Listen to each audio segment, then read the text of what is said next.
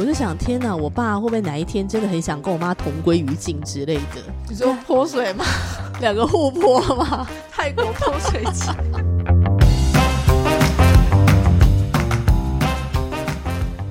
嗨，我是天天妹。之前台湾演艺圈的教会事件呢，吵得沸沸扬扬。那其中涉及到教会里面的金钱的使用，教会里面的人际关系，还有家暴的问题。那今天就还蛮想跟大家来聊一聊家暴。呃，不过呢，不是只有我自己一个人跟大家聊，我想要找我的好姐妹跟我一起聊。欢迎我的好姐妹阿嘎。嗨，大家好，我是阿嘎。阿嘎是幸福人妻儿宝妈，是音乐老师，然后斜杠精油事业。哎，找你来聊家暴这个话题，你会不会觉得怎么那么严肃？也不会啊，就听了很多人的故事，然后就觉得哦，原来是这样子。哦，原来是这样。你说跟你想象中的差很多嘛？就是你看他们的状态，跟他们可能在家庭或婚姻里面实际遇到的状况，你觉得很大的落差。当看到朋友的时候呢，就会发现说，哦，原来他们生活是这样子在过，原来他们发生这样子的事情。嗯，就是以前我都觉得那个大概只是在电视上会发生。以前都是略有耳闻，然后最近才会变成说，哦，真的是自己的朋友遇到这样的事情。自从经营那个精油事业之后呢，整个认识各方很优秀的女性朋友们嘛，就是认识了广大的女性同胞。是过程当中就会听到很多不为人知的婚姻家庭故事。对，说到家暴这件事情啊，你觉得你自己有遇过家暴吗？我在原生家庭里面，我爸爸蛮容易言语暴力，然后也会冷暴力，然后也会动手。但他动手可能就是砸东西这样子。你说砸锅碗瓢盆，然后还要是不锈钢做的？没有哎，我爸有一次很可怕，他气到从厨房里面拿菜刀出来，然后我就印象非常深刻，因为我就站在我们家卖米嘛，然后所以我爸就把那菜刀就是那个菜刀是飞的，然后飞到。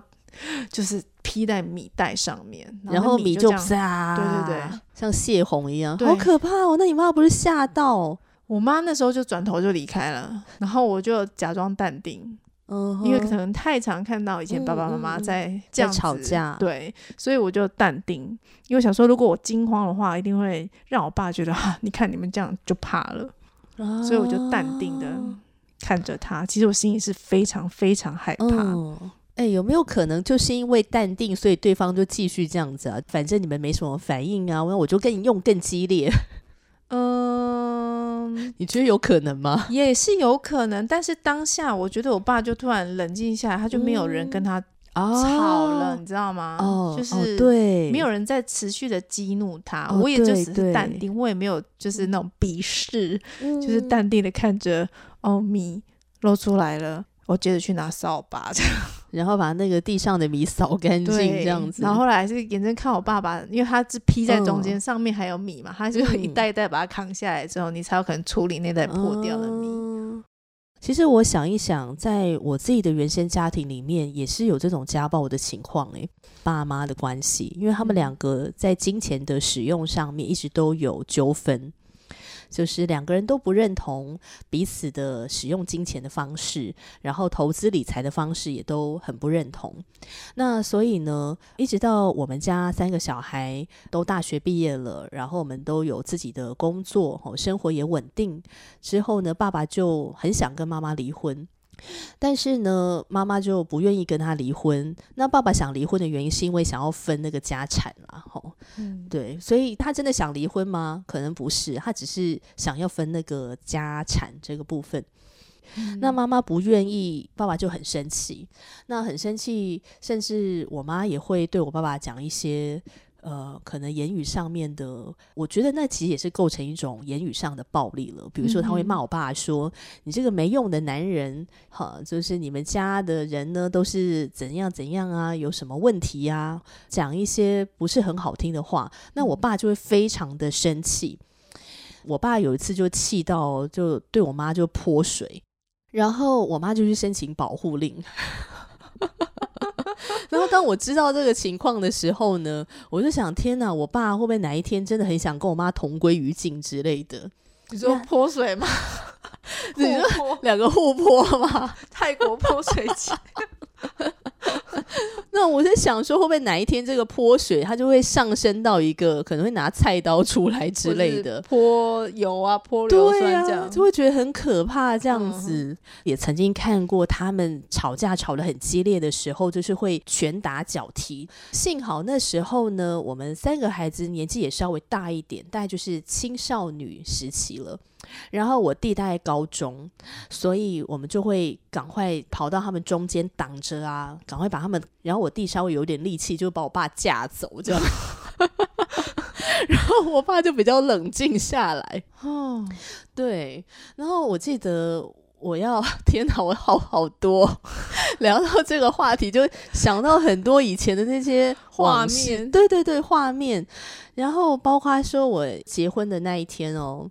啊，应该说结婚完，结婚完的当天，我爸就跟我讲说：“好，你们三个孩子真的年纪都大啦，哦，都长大了。然后你看你也结婚啦，哦，爸爸真的哪一天受不了你妈妈，哦，想要跟他同归于尽。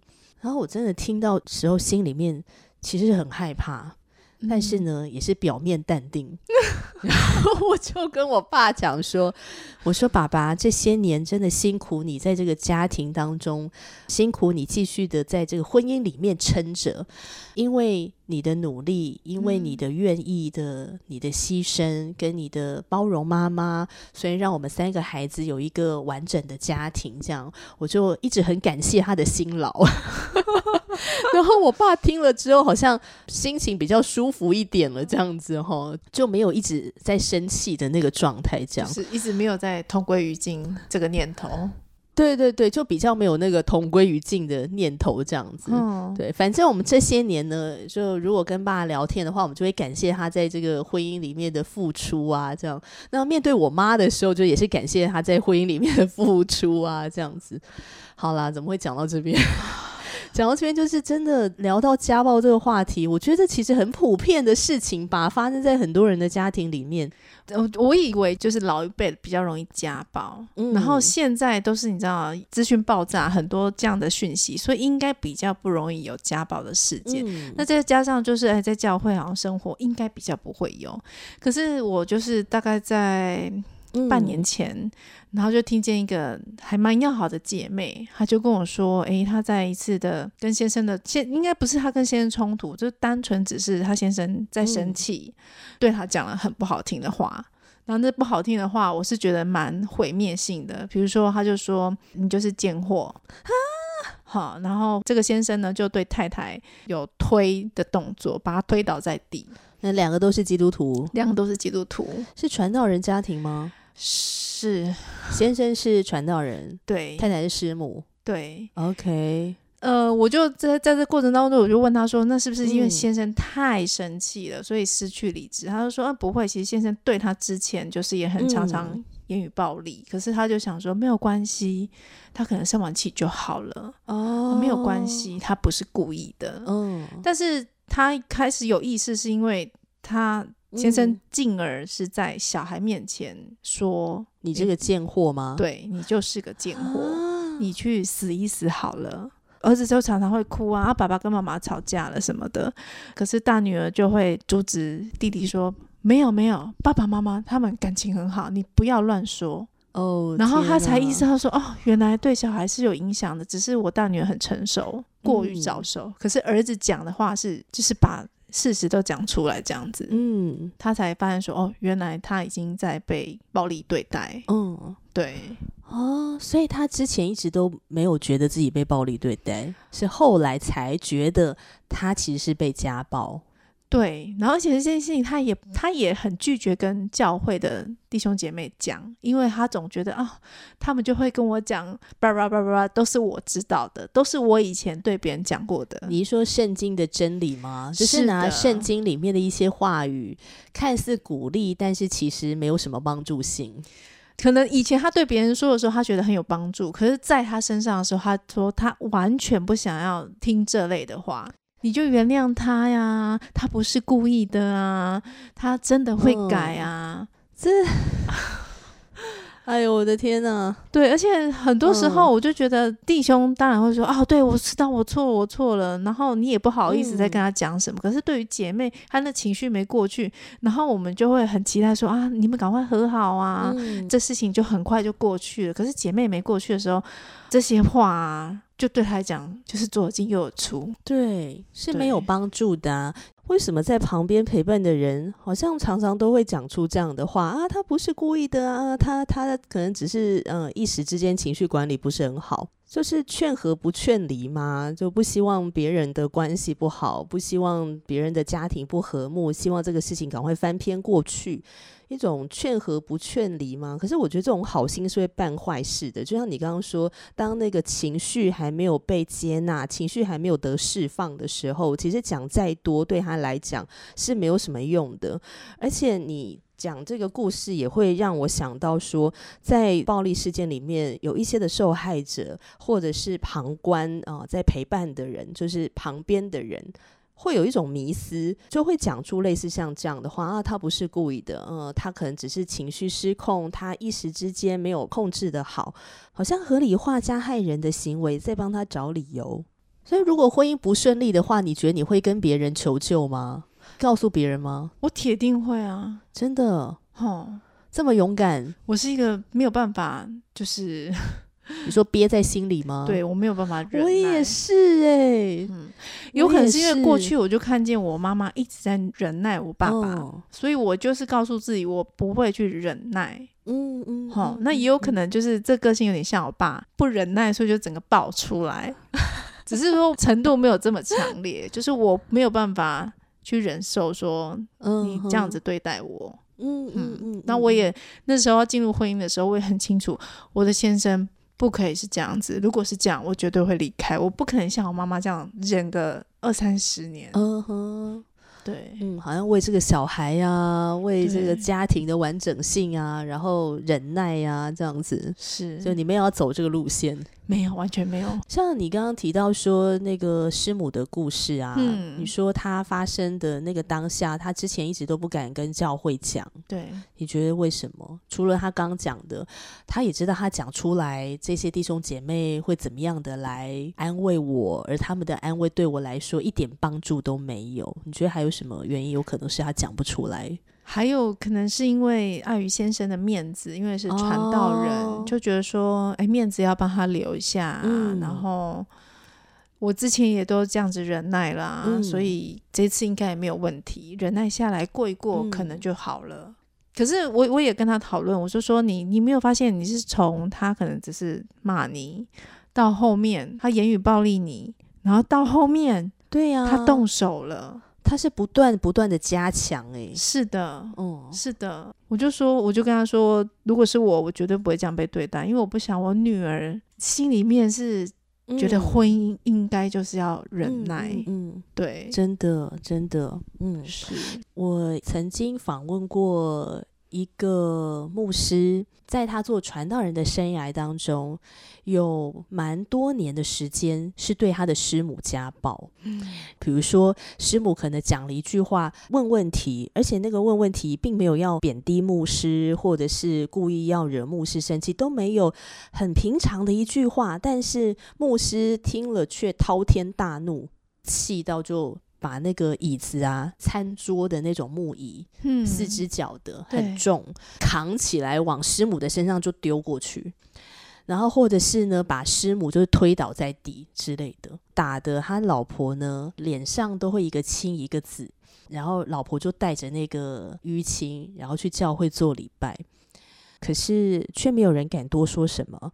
没有人去关心师母到底发生了什么事，就是好像就默默看在眼里，就是看着师母常常来教会的时候，就会带着新的伤痕来。那当然，我访问这个牧师，吼是他已经改过自新了，所以他上我的节目，分享了生命改变的故事，然后分享了那一段他觉得他有多么的对不起他的师母，他就悔改，然后向他的师母悔改，这样。那当然之后就再也没有家暴的这个举动。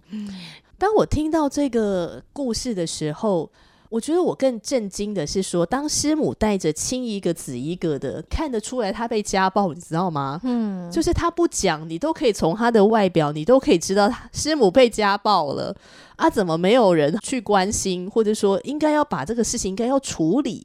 教会不是只有你们这一对传道人夫妻啊，也有其他的传道人跟牧师啊，怎么没有处理呢？怎么没有人介入呢？而且再怎么样会问说师母你怎么了？你的脸怎么了？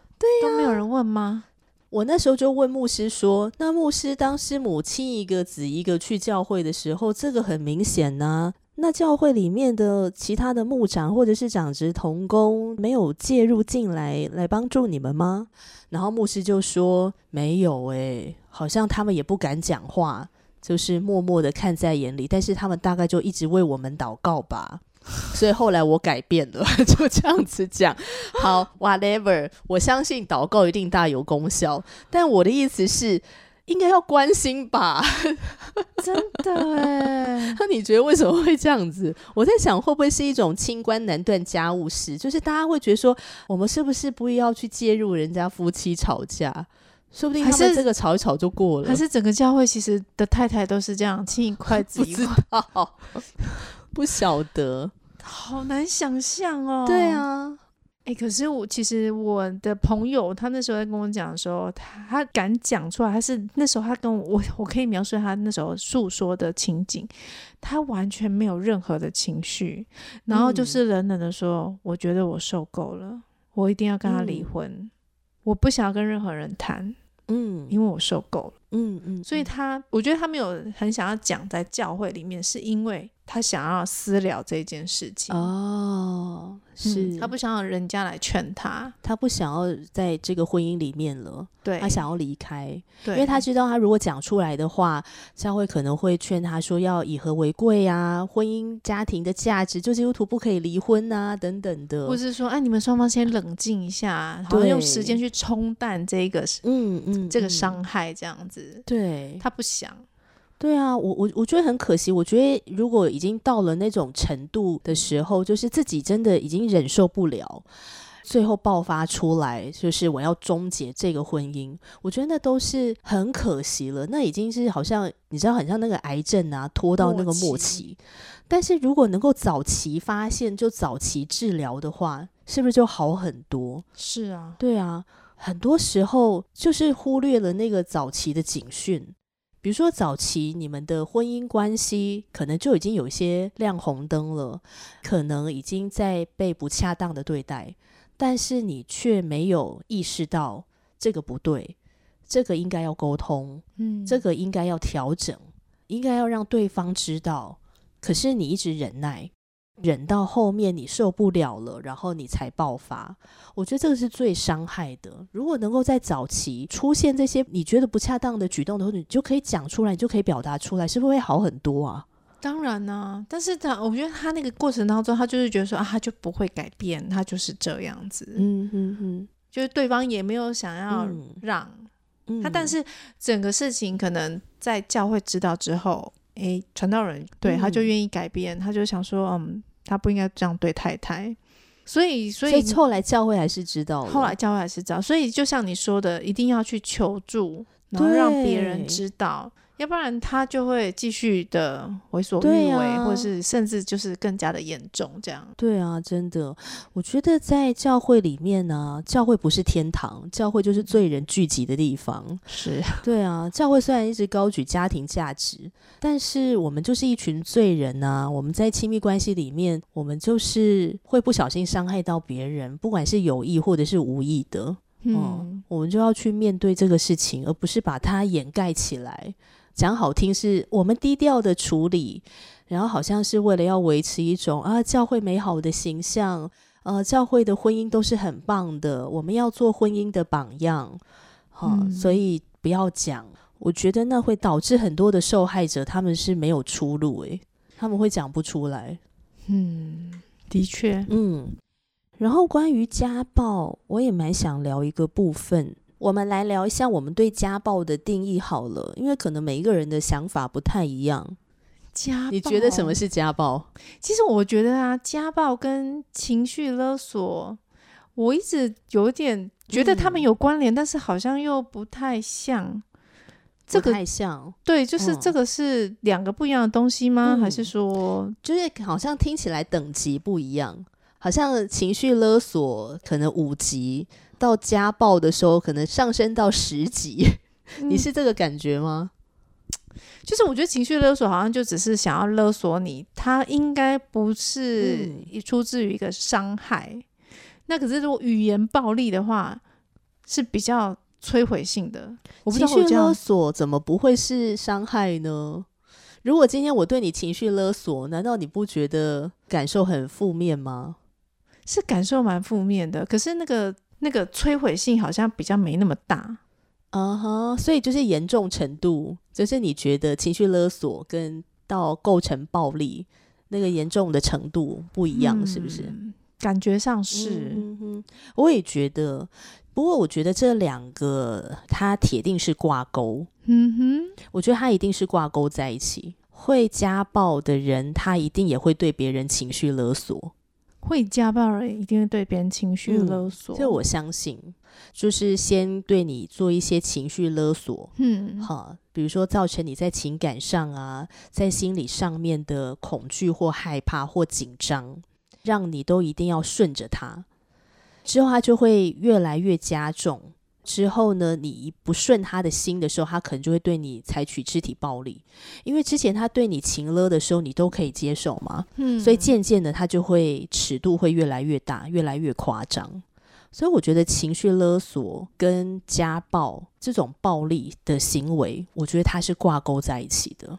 哦，所以我之前觉得他们感觉有关系，但是又。不是很明确，因为感觉两个名词完全不太一样，一个是情绪，一个是言语，或者是甚至肢体，嗯，就是不太一样。一个是看得到的，啊，一个是完全看不到的。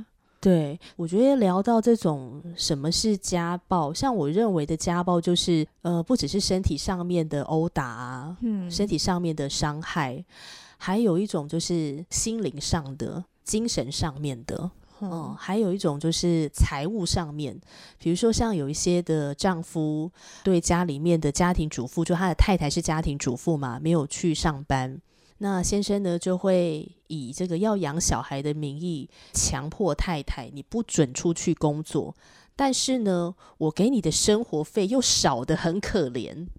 然后，当太太不够用的时候，要先生更多一点的支援，先生就会说：“你就是浪费钱，你就是乱花钱。”这种也是经济上面的、财务上面的暴力啊。还有一种就是在关系上面的，我要隔绝你跟别人的关系，嗯，然后让你到时候求助无门。我觉得其实暴力它有很多不同的层面，但是讲难听一点，就是一种权力控制。就是我要控制你这个人，这个这个是我对家暴的想法。这让我想起来，就是之前我妈妈，嗯，其实我妈妈之前退休之后，就是我们店关掉之后，她一直说她很想要出去找个工作。嗯，可是在我爸爸这边就被挡下来，他就觉得你出去工作的话，很像是我的能力不行，所以你才要出去工作。哦，所以。我其实那时候我很鼓励我妈说：“好啊，那你就去啊，随便找一个你喜欢的都可以。”可是我爸就会一直阻止她：“你不要去工作啊，我我去工作就好啦。我们家又不是又不是缺钱，你干嘛要出去工作？”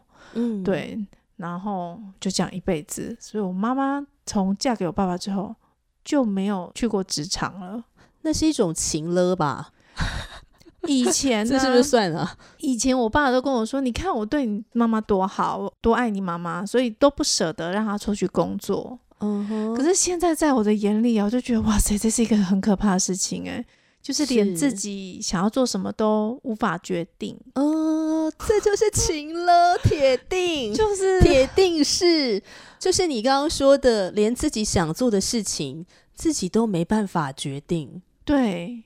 然后是以前我妈妈她可能要出去跟朋友吃饭喝茶聊天，我爸就会说：“啊，你不要出去啊！这些女人呐，她们都三就是三姑六婆啊，七嘴八舌的，跟他们在一起没有营养。”嗯，对，就像你说，把他的关系、人际关系又把它隔绝。对，所以小时候我爸爸也常跟我说，毕业之后就不需要跟同学联系。哇塞！对，毕业之后这些同学对你来讲都不重要了。但是呢，我就不甩我爸，就是我就是 从小可能跟跟跟他个性很像，就是嗯哼，而且因为你不喜欢他那样啊，是啦，是不喜欢他那样，但是就是我就我就是不听他的话，然后我还是跟我的朋友们 继续的往来，然后直到现在他才会觉得说，哎啊，那个上次你那个高中同学谁谁谁啊，怎么样怎么样怎么样？我说啊，你不是叫我不要跟我往来吗？你还问人家，嗯，哈。然后可可是我就跟我妈妈分享说，啊，我今天又跟我高中同学谁谁谁啊，然后聊天，啊，他最近生小孩了耶，然后最近他结婚了。嗯，当我爸发现说，哦，原来这个互动是可以很简单，嗯，他才开始有点嗯改观吧。可能他以前就觉得说，别人呢可能就只是有利益的才会互动，嗯嗯嗯之类的。真的，我就觉得好可惜哦，他他损失很多。就是看起来好像觉得应该，嗯呃，本来好像想要捍卫自己的权益，对，可是其实他损损失了非常。我觉得你爸心中可能很多不安全感吧，是对不对？他们家我奶奶生了十二个小孩，嗯嗯，然后男生八个，女生四个，他排行全家的老四。然后他们因为小孩很多嘛，所以很早以前就出去工作。因为排行老四，通常爸爸妈妈会看到只有哥哥跟姐姐，所以他要很努力、很努力才会被看得到哦。然后我奶奶又是一个嗯很不会啊，那时候的父母亲应该都很不会赞美小孩。但我爸很努力的说，比如说他赚钱开店拿钱回家，但是我奶奶永远会跟他说：“哦，那个谁谁谁也拿钱回来，哦，那个谁谁谁也拿了很好吃的东西给我。”这种被比较真的是。就是那感受会很差，但我觉得可能因为他他非常想要奶奶的爱，所以呢，他就用错的方式再继续的讨奶奶的关注。对啊，如果我现在看来，我就觉得如果他把自己过好，或许奶奶就会看见他了，就是不需要一直去讨好。对对对，而且或许奶奶有没有看见也不是最重要的了，而是他自己到底能不能够看见他自己的生命价值。是，嗯，像我觉得会对别人家暴或是情绪勒索的人，我觉得他的内心都不是很健康的，对，也不够强壮。很多时候是出于一种不安全感，我想要把你放在一个我可以掌控的一个范围里面，嗯，然后我要确保你是能够顺从我的，我会从你的顺从里面去获得到一种自信心，嗯，我觉得这都是非常不健康，嗯，呃，有一个专家，他是那个台湾真爱家庭协会的执行长严玲珍老师，他就说，在他二十多年的婚姻辅导的经验里面。遇过很多在婚姻当中受到长期的在言语上面的暴力，或是精神的虐待啊，或者肢体暴力所苦的这些个案，有男有女，那有弟兄有姐妹，有的真的非常严重。那他自己身为一个很专业的呃婚辅的这个咨商师，他都会鼓励对方可能要去医院去验伤，或者申请保护令，或者是通报那个家暴的中心，或者是去转介。这个受扶者到机构啊，或者是公部门那种受暴庇护中心，因为真的有的是需要做一些隔离的，嗯嗯，不要再继续跟这个会对你家暴的人相处，就暂时先不要回家这样。然后他通常也会鼓励在婚内受到家暴的人去寻求教会或者是专业的婚服的机构，有的甚至是走法律的程序。所以我觉得，总而言之，每一个人的婚姻里面。呃，婚姻有千千百百种，然后每一个人遇到的问题都不一样。但是如果你觉得你在婚姻里面已经受到伤害了，我觉得你真的不要隐忍，你真的要去寻求保护，去求救，把你遇到的事情说出来，不要孤孤单单的去面对。其实我觉得，如果当真的陷入一个状况的里面，你跟别人说一说，其实当然是要找就是比较 OK 的人，就比如说，嗯，他是比较客观，嗯，他不是带着情绪跟你一起抱怨的，他是可以帮你看这件事情分析，嗯，然后让你知道说，哎，这件事情到底是严重还是说只是我想太多？对，要不然你就会一直在那边想想想想想想了很久，还是不知道。真的是对，好哦，今天聊到家暴这个话题，真的蛮严肃的，但是也希望你愿意跟我们聊一聊，嗯，留言分享，你有没有遇到过家暴啊？或者是可能是发生在你的周遭的亲朋好友的身上，你自己的想法是什么呢？欢迎你留言。那今天谢谢阿嘎，谢谢天天，嗯，祝福大家可以在亲密关系里面获得幸福，也是充满上帝的祝福哦。我们下次见，拜拜，拜拜。